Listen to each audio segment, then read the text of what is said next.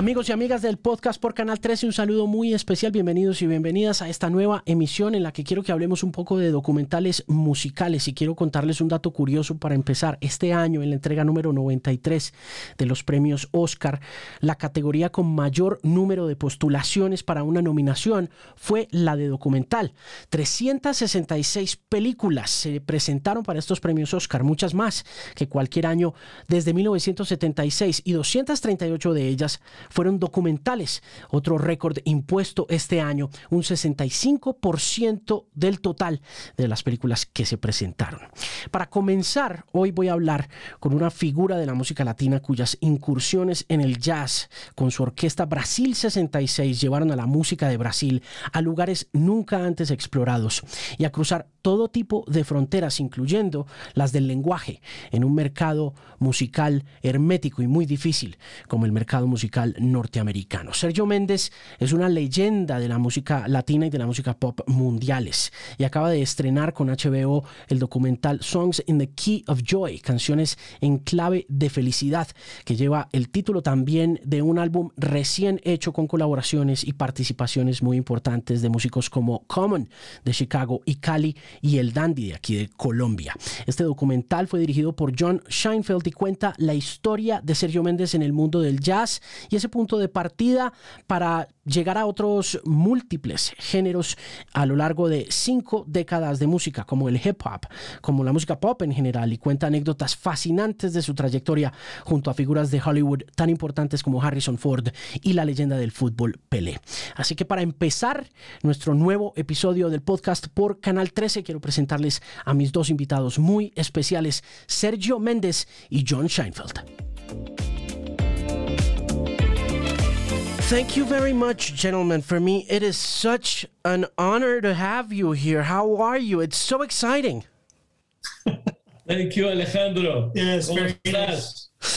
Tell me. Great talking to you. Great talking to you, Maestro Sergio Mendes. It is such an honor. Let me tell you one thing before I get on with the documentary. Back in 2006, when you released Timeless, I was the Anglo product manager for Universal Music here in in Colombia, and mm-hmm. I remember when the album came out. You know, just telling everybody because we were running the operation for Concord Records back then, and uh, uh, it was such a beautiful experience for me to plug that album, to put it on the radio, to have you know Q-Tip and have uh, Erykah Badu and have the Black Eyed Peas, and to discover, rediscover Brasil '66 through that wonderful rework. So I just wanted to take a minute to tell you that I was very honored to work on your album as a promoter back then. Thank you, thank you. That's so great. Much. That's great. great.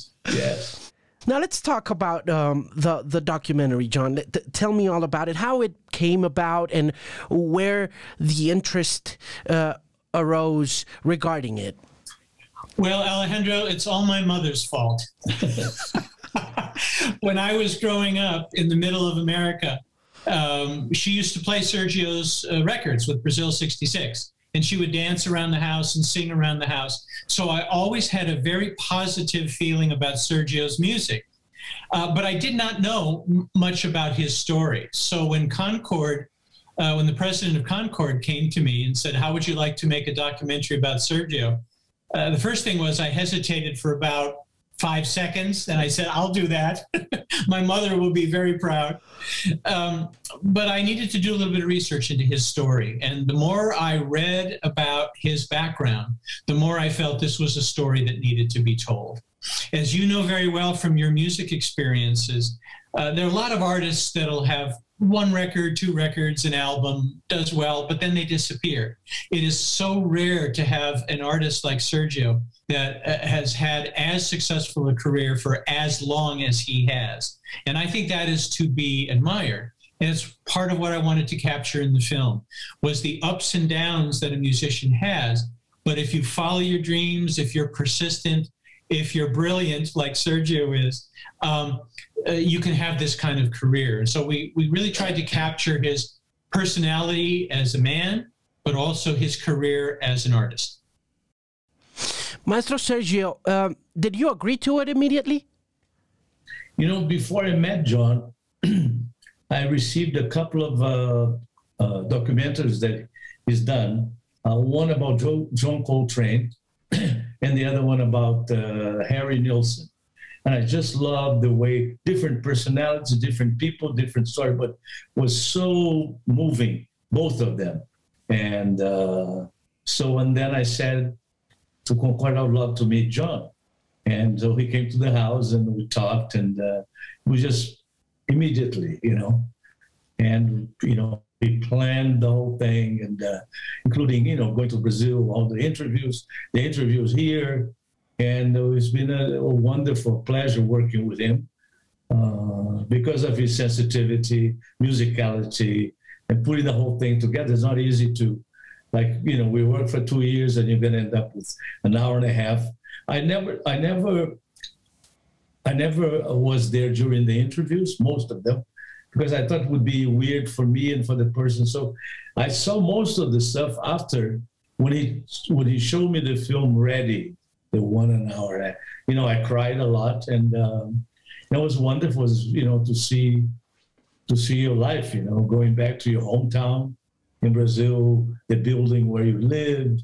You know, pictures of my family, my mother, and then the whole the whole the whole process. You know, my you know my travelings to the world, and, and then the people. You know, each one of them, there's were so special to me. Everybody.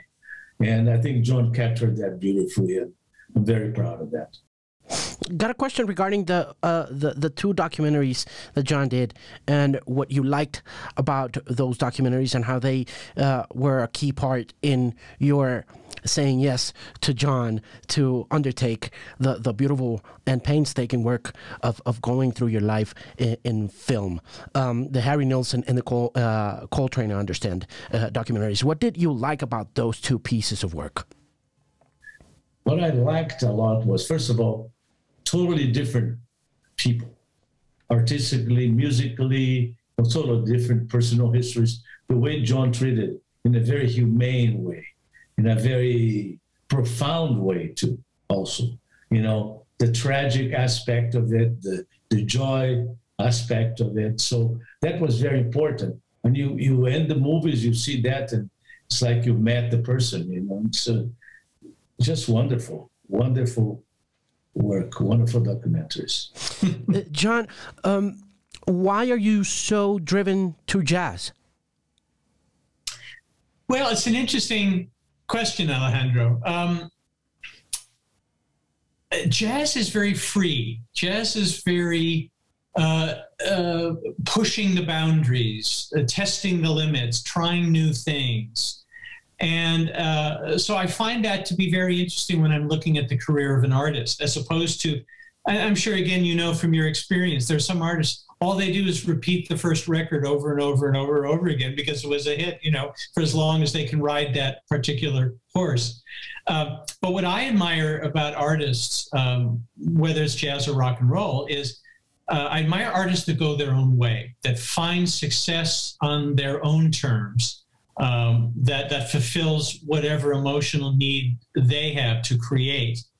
Uh, and and so I think when it comes to jazz or it comes to someone like Sergio, who I wouldn't say is exactly jazz. The the, the whole cool thing about Sergio is that he took elements of jazz, elements of pop, elements of bossa nova and samba, and and little elements of other things, and created this whole unique sound that the world fell in love with back in the '60s and, and continues to admire about him. And so I think that's what interested me was to be able to tell that part of the story. The transformation of pop music into in in your hands. Uh, uh, did you see it coming at any point in your career? Was I knew I know you had dreams. I know you had ambitions, but it's like everyone in the documentary says something that we all feel, young and old, and you transformed our sensibility in myriad ways. Were you looking for that? Thank you, Alejandro. Thank you. Uh, you know, I'm looking for the experience. You know, I I had a few times where I met different musicians, even, and we went to the studio, and magic didn't happen. So it's not something that's formulaic. That you can say, okay, I'm going to put this and this is going to be equals this. Never works that way. So I think instinct, intuition, uh, and freedom to, okay, let's see what happens. You know, uh, I was playing Mas in Brazil uh, in nightclubs, and many for few years before I came and recorded the song. And I loved the song, and I never thought that song was just part of my repertoire. And uh, so when we recorded that, and I heard in the radio the first time here in America, and I said, "Oh my God, this is." And then I said, "I can't, I can't believe." It was a wonderful experience, by the way. Same, you know, it's like, you know, here's a song in Portuguese. Nobody speaks Portuguese in the world, and this thing becomes like a an anthem. Everybody sings this song. So it's a wonderful experience. But nothing was planned. You know, I'm going to do this, put this, and that. You know, it doesn't work that way for me. It works in spontaneity. You know, and if, if it feels good in the studio, maybe you're going to have a hit, maybe not. I've recorded a lot of great songs that, you know, they were never hits, and uh, then others that became hits because of whatever the melody. You know, "Look of Love," "Fool on the Hill," uh, you know, and and you know each experience was different. You know, working with will.i.am was like he came he came to the house here one day, and uh, a record company sent him uh, and said, "I wanted to meet you," and you know, and it was like immediately, like me and John, you know, we start talking, and he knew more about my life than I did, and uh, we got into the studio, and it was like amazing, but it just, and we did three albums together, you know. I'm, I'm in, inside the studio doing blang, blang. I have no idea he was recording that. And I, I walk into the booth, he looks at me and said, Sergio, I got the intro. I said, We got the intro. What the intro? And then he plays that part. I said, Oh, I never thought about that because the intro of Mas Que Nada was always blah, blah, blah, blah, blah, right? That's it. You know, here he comes with bling, bling, bling. I said, This is genius. That's like, and he's a visionary. Will was like, and John knows that. He's he thinks ahead. He's he's five years ahead of us in terms of what he thinks, and uh, he's an amazing, amazing human being and musician. And, uh, so all of those experiences, you know, uh, like you said, working with uh, uh, was Q-Tip, working with Common and and Carlinhos Brown, and you know, every experience was one. You know, Magalenha, for instance, became a hit for the kids on the dance floor. I never, you know, it's like here's the song in you know, people people don't know what you're saying, but it feels so good. And it's like, wow, man, this is what I love. And this is what I love, period. And and John documented that perfectly. I know, I know. Best way, best way I can describe is that. You know, for, to give you an uh, example, uh, Fool on the Hill, I was I was in a vacation in Mexico City when I in Acapulco when I heard the song, the Beatles record, Magical Mystery Tour. And I said, man, what a, immediately I had an idea for an arrangement to do a samba, but in 3 4 instead of, uh, so bling, bling, bling, bling. I had the intro, the whole thing. So no formula. Intuition, uh, luck, and talent. Gotta have some talent. Absolutely, and and and the documentary finds you working with Common at the very beginning of the of uh, of it, right? I mean, you're working the new record, yes, yes, and it's, I mean. Isn't it amazing to see Common perform and just be inspired by what you do with music? You know, isn't it crazy to see that guy freestyle? Yeah. Oh, I love that. That's like that's what I mean about jazz. That's what jazz is. You know, you give Coltrane a melody, giant steps, and then he would same thing that Common did was that song.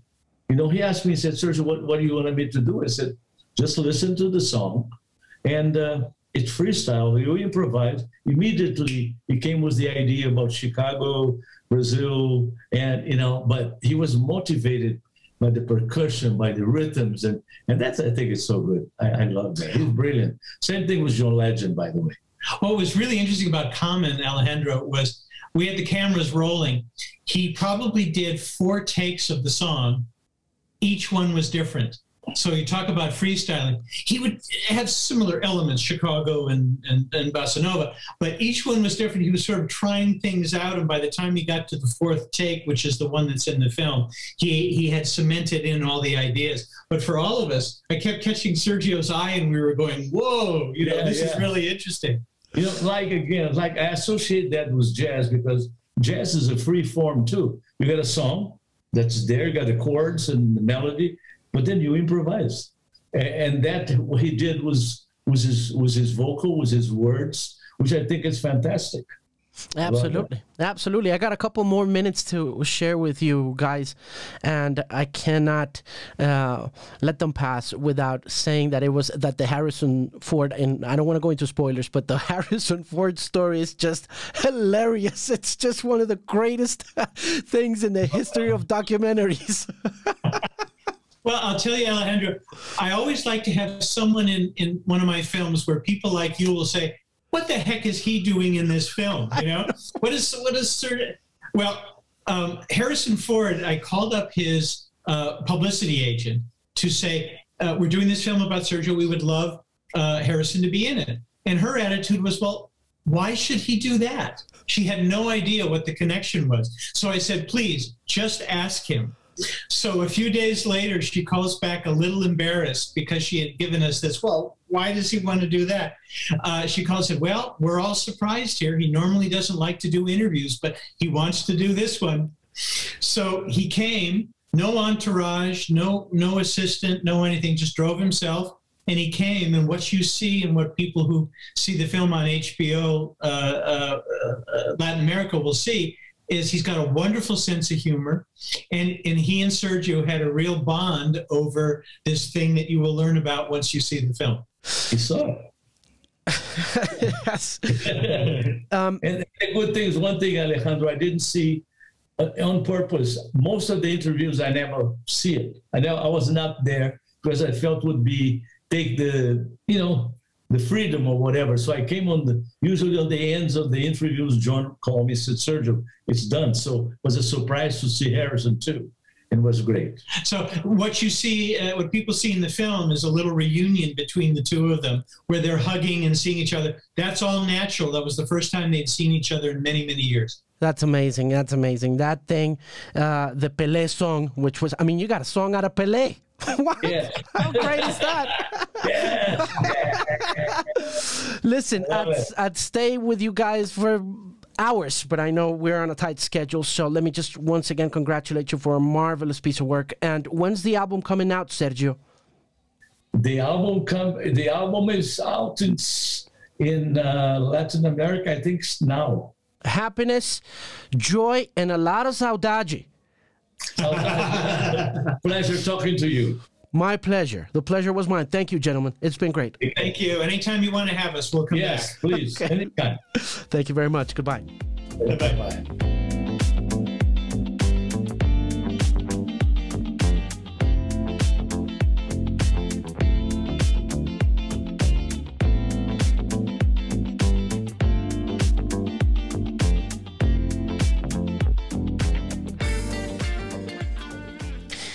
Seguimos en el podcast por Canal 13 y mi siguiente invitado tuvo el privilegio de seguir muy de cerca la carrera de una de las artistas más importantes de la actualidad. Es un director llamado RJ Cutler y es un hombre que se encargó de dirigir el nuevo documental The World's a Little Blurry, la joven historia de Billie Eilish, una artista norteamericana que pasó de ser un fenómeno de redes sociales a convertirse en una estrella mundial del pop. De manera que para seguir hablando de documentales musicales y antojarlos un poco para que los vean, aquí está RJ Cutler, el director de The World's a Little Blurry, la historia de Billie Eilish, en el podcast por Canal 13.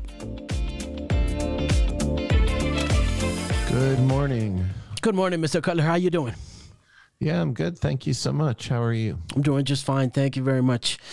When does this project start for you? Um, well, I met Billie in the summer of 2018, and we started filming uh, soon, uh, soon into the year 2019. Uh, why did you decide to accept this project? I met Billie um, and that was uh, persuasive. Uh, I met Billie. I met her family, uh, her folks, Phineas, uh, and um, I recognized uh, in Billie's uh, story an opportunity to make a verite film, not only about the arrival of a major artist, but the coming of age of um, an extraordinary young woman, and I felt that the combination of those two things was was potentially, um, you know, the raw materials from which one might make a great film. Let's talk about the raw materials and the verite approach to the documentary, which is one of the most fascinating things in in in, in cinematography terms. Um, how hard was it to pull that off? I mean, to sit there and look at the, uh, all the footage that had already been recorded and stitch it together so that it could seamlessly fit into your narrative as the movie starts moving forward. Well, uh, I mean, it's it's listen, it's it's hard, but making any movie is hard. It's a it's it's a, a an intensive process. Uh, not only the filming, but the but the um, the the management of the material and the editing of the material. Um, we edited this film for 14 months, um, so it's it's a very intensive process. But I work with uh, two of the world's great verite editors, uh, Lindsay Utz and Greg Finton, um, both of whom are uh, award-winning filmmakers. Uh, Lindsay edited the film. American Factory that won last year's Oscar uh, they're both uh, um, they're both Ace Award winners. Uh, uh, and Jonathan Ruane, with whom I've been working forever, um, was our co-producer who oversaw all the material. And so between the four of us, there was um, there was a lot of work to do. I mean, the first cut of the film was 17 hours long. Wow. So you can imagine.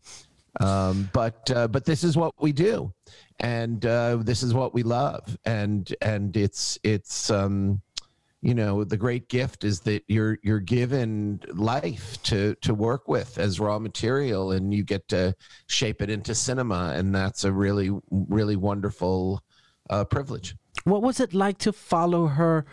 around the world as as as the album explodes and what were the technical and the the sound challenges. I was I was so struck and so amazed at how the sound is captured. You know, but because I, am so, so, grateful amazing. to you for asking. Yeah, I mean, it sounds amazing. First of all, in the verite footage, Jay Kim, who is our sound recordist, is also, um, you know, one of the world's greats, and he. Uh, and he he was able to capture audio so beautifully. Uh, but the performance footage is also uh, remarkably well done, and for that we have Billie's team to thank. Uh, um, uh, so we we we really um, we really worked very very closely with her whole uh, her whole uh, you know touring team and uh, and as a result, we were able to get. Um, the highest quality sound.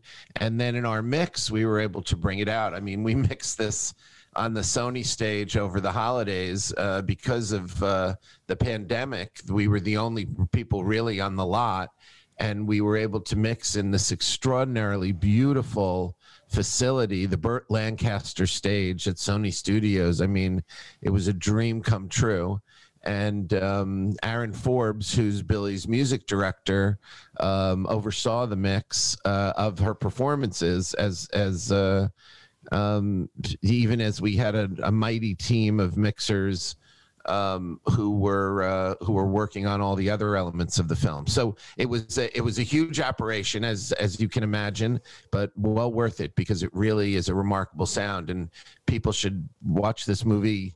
You know, crank it up because it's uh, it deserves to be cranked up. That's how we that's how we played it yesterday with with my kid, and it was like amazing from the very beginning to the very end. I mean, I I, I, ha, I, ha, I have to highlight the the the New York performance, how yeah how you captured that. that that was just I think that that was my highlight of the film. Somebody told me. Somebody asked yesterday, you know, which was your favorite Yeah. part, and I said, you know, that New York performance. That I, it was so well the captured. South South Street Seaport is uh, it's amazing, and you know it's not just the the the sound as as extraordinary as it is, um, but we had a very very specific shooting style for this that emulated the kind of classic cinema verite films of the 1960s. Gimme Shelter and Don't Look Back.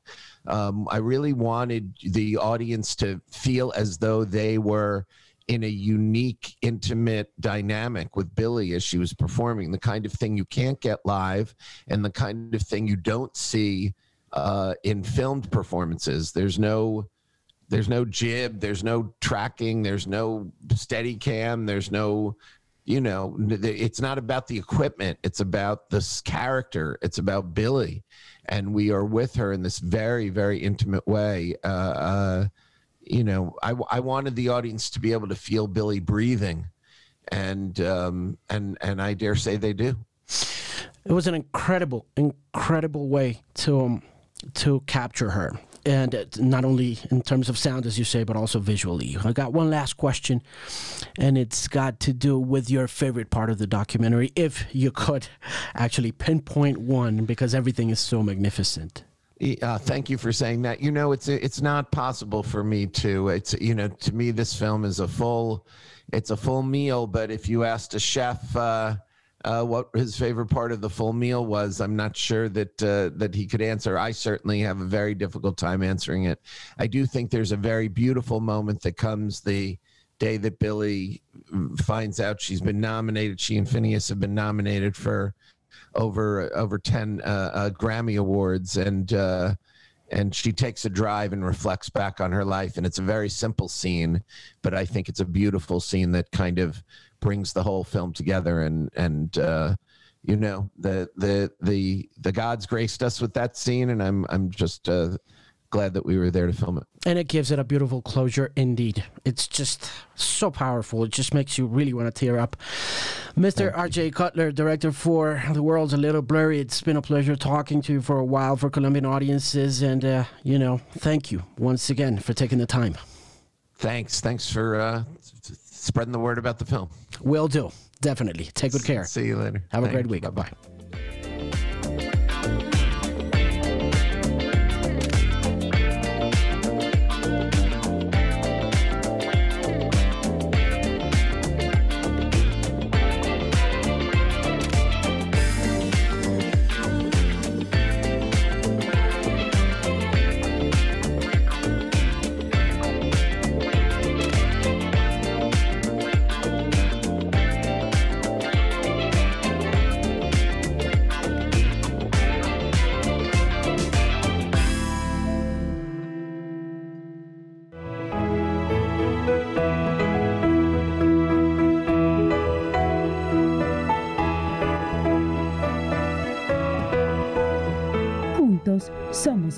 13.